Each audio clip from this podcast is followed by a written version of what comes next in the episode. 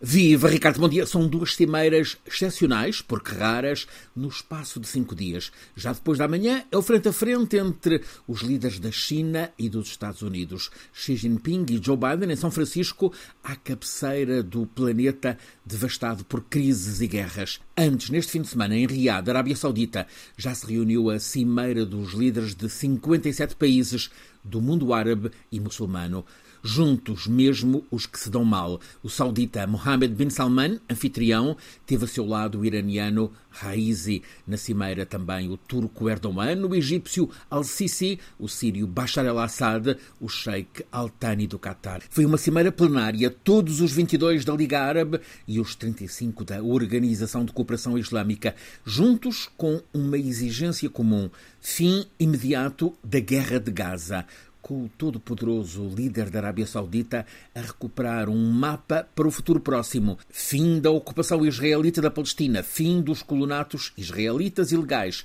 criação imediata do Estado palestiniano com capital em Jerusalém Leste e as fronteiras que existiam em 67, antes da Guerra dos Seis Dias. Esta é a proposta da linha moderada, encabeçada pela Arábia Saudita, com quem o israelita Netanyahu passou os últimos meses a tentar formalizar uma aliança de cooperação e harmonia. A linha mais dura alinhou com a proposta argelina de corte imediato de relações de todos com Israel e embargo também a exportações, petróleo incluído. O Irão, o mais radical, impediu o consenso ao insistir no fim do Estado de Israel. É uma fratura que subsiste, mas o governo de Israel ficou a saber de modo claro que, pela infinita crueldade da retaliação, o país volta a ter hostilidade implacável de todo o mundo árabe e quase todo o muçulmano. Marrocos e os Emirados são dos raros que ainda mantêm pontes com Israel. É assim que, depois da grande solidariedade global em 7 de outubro, pela barbárie cometida pelo Hamas,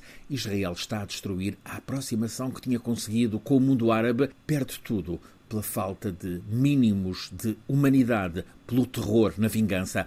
É de prever agora futuro difícil para Netanyahu. Vai ter de prestar contas a Israel pelas falhas que tornaram possível aquela barbárie em 7 de outubro e também perde politicamente. O mundo árabe e muçulmano tornou a virar costas a Israel a questão palestiniana volta outra vez ao topo da agenda internacional. Cresce a pressão muito forte também dos Estados Unidos para a criação do Estado palestiniano. E sabe-se agora, a partir de fontes palestinianas, que a autoridade palestiniana está neste momento a desenvolver o que aparece como a proposta do americano Blinken, formação de um governo palestiniano técnico, inclusivo, com as mais relevantes sensibilidades da Palestina.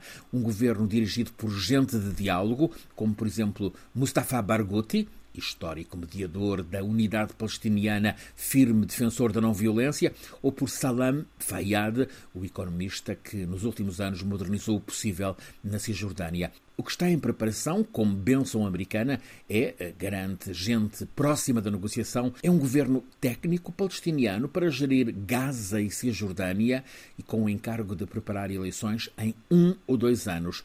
Fica assim evidente que está a ser preparado o pós-guerra com o Estado palestiniano a aparecer como base para o plano. Obviamente, o governo de Netanyahu em Israel vai recusar tudo, mas a realidade pode obrigá-lo ao compromisso. Para já, há que fazer parar a guerra. Sabe-se, é oficial, que este é um dos temas na cimeira das superpotências, Estados Unidos e China, depois da manhã na Califórnia, Biden e Xi Jinping, em esforço para tratar urgências pelo mundo, é uma rara oportunidade para procurarem a calmia, sensatez, decência no planeta que está em ebulição.